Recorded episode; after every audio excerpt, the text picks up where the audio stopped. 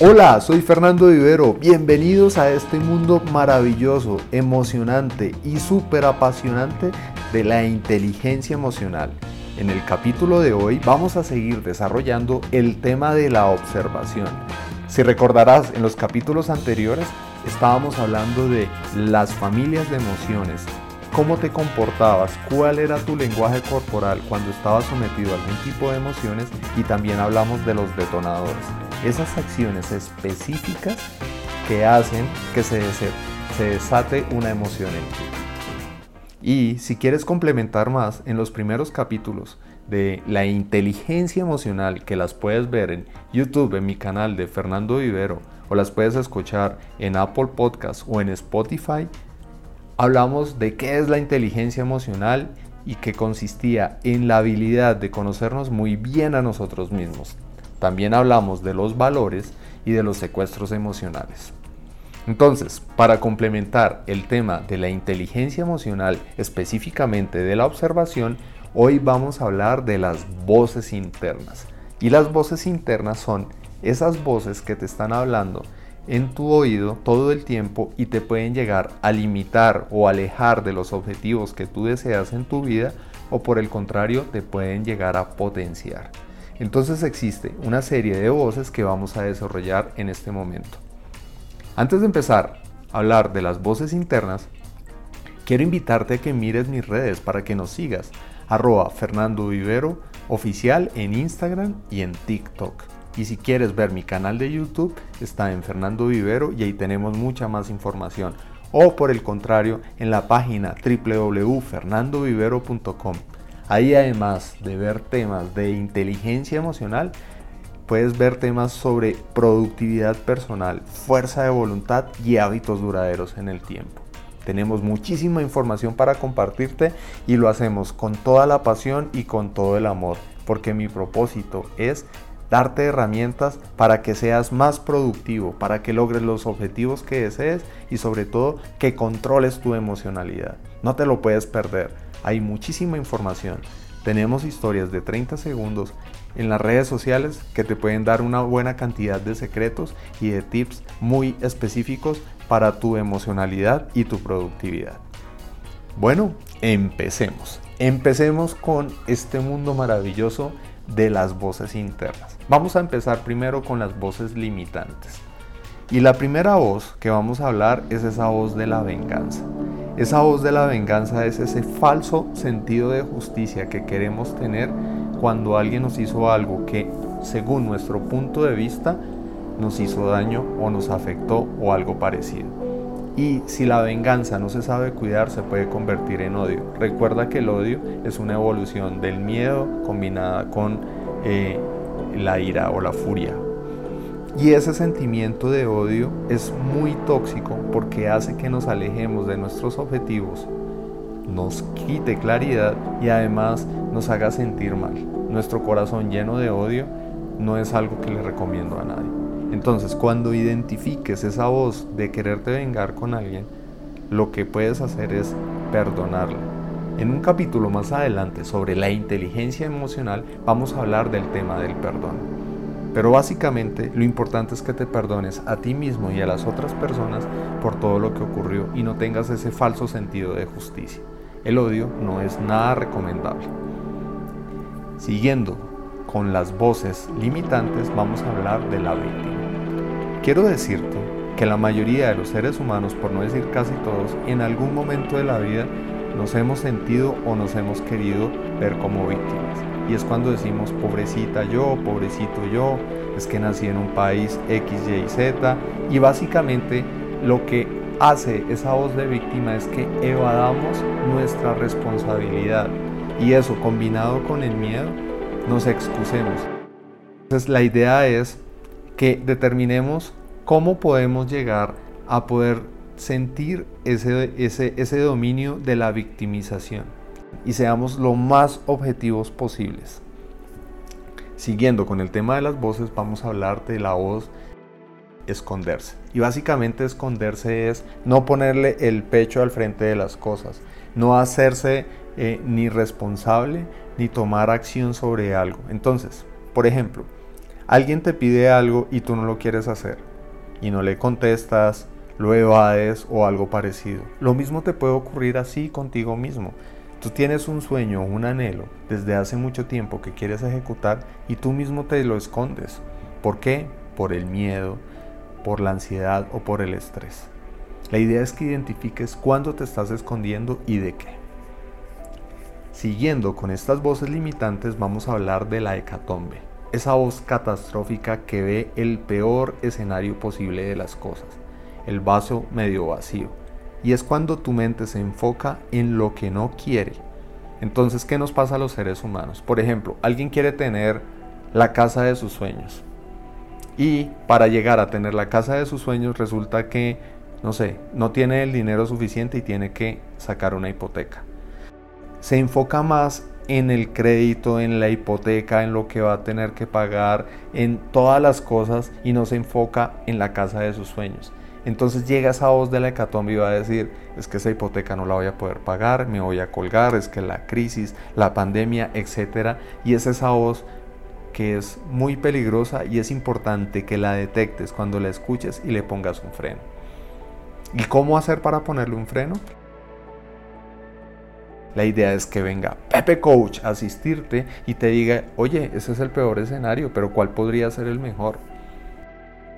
Ahora, siguiendo con las voces, vamos a hablar con una voz que es la de la escasez. Y la voz de la escasez se refiere a no hay dinero suficiente, no hay pareja suficiente si es que la estás buscando, no hay negocios, no hay clientes y te enfocas en lo que no hay. Y esa voz también es muy peligrosa porque es muy limitante y tiene que ver mucho con lo de la hecatombe. Siguiendo con las voces limitantes, vamos a hablar de el orgullo. ¿Y por qué puede ser limitante? También puede ser potencializador. El orgullo es potencializador cuando tú lograste un buen objetivo en tu vida y algo que te costó mucho trabajo y estás orgulloso en buena tónica y objetivamente del esfuerzo que lograste y la meta que alcanzaste. Y eso es buenísimo. Pero el orgullo no puede ser tan bueno cuando lo que está ocurriendo es que estás escuchando a tu ego. Y entonces te empiezas a vanagloriar o mirar a los otros por encima del hombro. Y esa voz hace que cuando rechacemos a los demás porque nos sentimos por encima, no es tan buena y tampoco en el caso mismo como del odio, esa emoción no es lo más saludable para tu corazón y para tu mente. Entonces la ideal es que te sientas orgulloso por los objetivos, pero que no menosprecies o te veas por encima de los demás. Otra voz de tomar el lugar de, y esta es muy común, entonces te voy a poner un ejemplo. Tú tienes una preferencia política, hay un candidato o un partido político o una ideología a la que tú sigues. Tú tomas el lugar de esa ideología, llega a un punto en que si no lo sabes medir, puede llegar eso a quitarte la tranquilidad. Es importante tener una identidad política, una identidad religiosa y muchas cosas más, y tener posiciones claras en la vida de lo que yo quiero para mí. Pero permitir que eso haga que me enoje cuando alguien diga un punto de vista diferente o me desconcentre o me ponga triste, ahí es en donde es complicado. Entonces tomar el lugar de, de puede ser también peligroso, puede ser limitante y también puede ser potencializador. Depende del contexto. Yo puedo tomar el lugar de una creencia que tengo de mi familia y me haga sentir orgulloso en el buen sentido de la palabra y eso hace que me potencialice. Entonces ahí tienes las dos caras de la moneda en este caso. Ahora vamos a ver las otras emociones, las potencializadoras, las que hacen que logres los objetivos y te impulsen en tu vida con todo lo que deseas. Pero antes, recuerda, la inteligencia emocional es una serie de varios capítulos que puedes escuchar en YouTube, en mi canal o en Apple Podcast o en Spotify. Y si quieres volver a escuchar desde el primer capítulo hasta ahora, los puedes repetir. Están disponibles para ti y son hechos con mucha pasión y mucho amor. O si tienes dudas, inquietudes o quieres comentar algo, me puedes escribir a hábitos.fernandovivero.com. En el feed de Instagram me puedes también hacer consultas para que interactuemos. Nuestra intención, la mía particular, es darle herramientas a los demás para que lleguen a los objetivos que están buscando. Voces potencializadoras, vamos a hablar de la primera que es la admiración. Y esa de la admiración es, por ejemplo, yo tengo admiración por Mozart y su obra. Me parece que lo que hizo, y no solo lo digo yo, sino lo dice mucha gente, es algo único y maravilloso y que la humanidad tiene un nivel de excelencia en esa obra que creó. Escuchar sus sinfonías y sus conciertos es algo que yo siento como si fuera tocado por Dios. Y tengo esa misma admiración por Mozart, por Beethoven, por Da Vinci. Admiro su tesón y por lo que lograr. Esa voz de la admiración es potencializadora en el aspecto que si estás admirando a alguien, a un familiar, a un tutor o algo, te permita tratar de modelarlo en ese tipo de comportamientos. ¿Qué te quiero decir? Si por ejemplo hay un libro de Arnold Schwarzenegger o Schwarzenegger o como lo quieras pronunciar, qué pena no sé muy bien cómo decirlo. Este personaje fue gobernador de California, Mr. Olympia 5 años, es decir, el mejor del mundo en lo que hacía y fue uno de los actores que más dinero generó.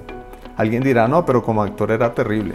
Pero si tú miras todo lo que ha logrado esta persona es muy admirable y uno leyera la bibliografía de él diría, si esta persona lo logró, yo por qué no. Y entonces se vuelve un motor de inspiración y eso es muy bueno. Busca una persona en la que te quieras inspirar, un modelo a seguir y puedes tener muchos. Hay muchas historias de personas en la humanidad que han sido realmente inspiradoras en todos los campos si te inspira, no sé, eh, Mark Zuckerberg o Steve Jobs o Cristiano Ronaldo, por ejemplo, es una persona que a mí me parece que tiene una fortaleza mental que puede llegar a inspirar a los demás, porque el talento lo tiene, pero además su tesón y su consistencia hacen que lo hayan impulsado al lugar que lo llevó. Ahí viene una voz que puede ser potencializadora o al contrario puede no serlo y es la de la comparación. Entonces, ¿en qué consiste la de la comparación? Las empresas usan una técnica, la del benchmarking, y quiere decir que se están comparando con sus competidores, su nivel de ventas, su penetración en el mercado, el número de productos que tienen y eso les permite tomar decisiones para asegurar la supervivencia y para ser más efectivos en sus estrategias de marketing, por ejemplo, o comerciales. Lo mismo ocurre con nosotros. Nosotros nos podemos comparar de una forma positiva y de otra no tanto. Si yo tengo un compañero de trabajo o un amigo o algo que logró ciertos objetivos económicos, por decirlo de alguna forma, y yo diría, uy, yo quisiera llegar a donde él logró, él tiene el auto que yo quiero, o vive en la casa que yo quiero, o algo parecido. ¿Cómo lo hizo? ¿Cuál fue su estrategia? Y podría empezar a mirar desde un punto de vista objetivo y desde la admiración y entonces me empiezo a comparar con él porque quiero llegar, cerrar la brecha del estado en el que está él económicamente con la mía y podría ser algo muy positivo y potencializador.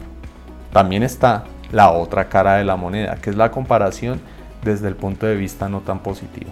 Volviendo al caso, supongamos que ese amigo tiene mejor ingreso que el mío y yo no lo estoy haciendo o alguien no lo está haciendo desde el lado optimista y pasa mucho por ejemplo en Latinoamérica, claro es que ese tipo está haciendo mucho dinero, pero vaya uno a saber en qué en qué negocios sucios está metidos o es que claro es que él es de cuna rica y él tuvo mucho más oportunidades que yo y mil cosas de esas. Ahí es cuando la comparación no es tan buena. La idea es que entiendas cómo te estás comparando y de qué manera. La siguiente voz es la de la abundancia, que es la contraria a la de la escasez. Es en donde tú te dices a ti mismo, hay muchos negocios. Si tú miras el mundo está lleno de agua, de árboles, de muchas cosas. Si estás buscando una pareja, hay muchas personas disponibles. Si estás buscando clientes y es en donde ves solo oportunidades de todo lo que está ocurriendo y esa voz es súper potencializadora es muy bueno tenerla y normalmente la persona que logra grandes objetivos en la vida tiene ese concepto de la abundancia muy claro y muy definido en su mente. La otra voz es la del optimismo, que puede ser muy potencializadora o puede no serlo tanto.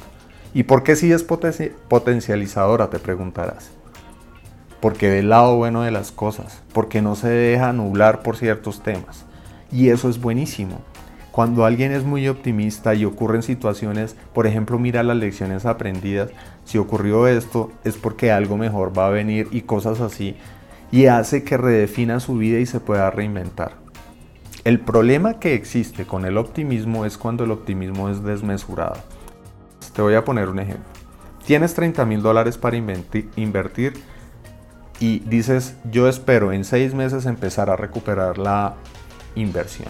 ¿Y qué pasa? Que si no mides los riesgos y no los calculas, no haces estudios de mercado, quién es tu competencia, a qué te vas a someter, cuáles son tus proveedores y mil cosas más, ese optimismo desmesurado te puede sesgar, omitir los riesgos y puedes perder el dinero muy rápidamente. Entonces la idea es que definas bien el optimismo, que es muy bueno siempre y cuando calculando los riesgos. Y calculando los riesgos no quiere decir que seas negativo, sencillamente es que lo analices. Para ponerte un ejemplo, yo personalmente creo o aspiro que voy a tener una vida larga. Pero como mi hija hasta ahora tiene 7 años, compré un seguro de vida porque nunca se sabe qué pueda llegar a ocurrir. Estoy calculando el riesgo, estoy haciendo una inversión y desde el punto de vista optimista cuando tenga 60 años yo puedo recuperar esa cantidad de dinero en un valor de rescate según la póliza. Entonces estoy viendo optimista el seguro de vida y estoy calculando los riesgos que podían llegar a ocurrir. Otra voz es la del buen humor y es la que te saca de los cuadros de tristezas. Es el ver el lado bueno de las cosas y reírte de ti mismo a veces en el buen sentido de la palabra. Esta voz es súper potencializadora y es bueno que la sepas alimentar. Ahora viene una voz muy importante y es la gratitud. Y es agradecer todo el tiempo, agradecerle a la vida, a ese ser superior en el que tú creas, o por ejemplo al universo, lo que sea, por tu familia, por tu hogar, por tu salud, por tu educación, por las oportunidades que has tenido y muchísimas cosas más. Si eres una persona agradecida, lo que va a pasar es que la vida misma te va a devolver más, con mucha abundancia. Porque cuando tú agradeces, le estás diciendo a Dios o al universo, dame más porque estoy contento con lo que me diste. Pues volviendo al, caso del vaso medio lleno o, o medio vacío, cuando lo ves medio lleno, agradeces por lo poco o mucho que tengas y no te fijas en lo que no tienes. Y eso es súper positivo. Siguiendo con estas voces, vamos con la voz del perfeccionismo. Y también puede ser potencializadora o no tanto, y depende del contexto. Te voy a poner un ejemplo. Si tú eres un gimnasta y tienes una rutina de un minuto, esa rutina tiene que ser perfecta y cada detalle cuenta hasta lo mínimo y cada detalle tiene que ser pulido al máximo.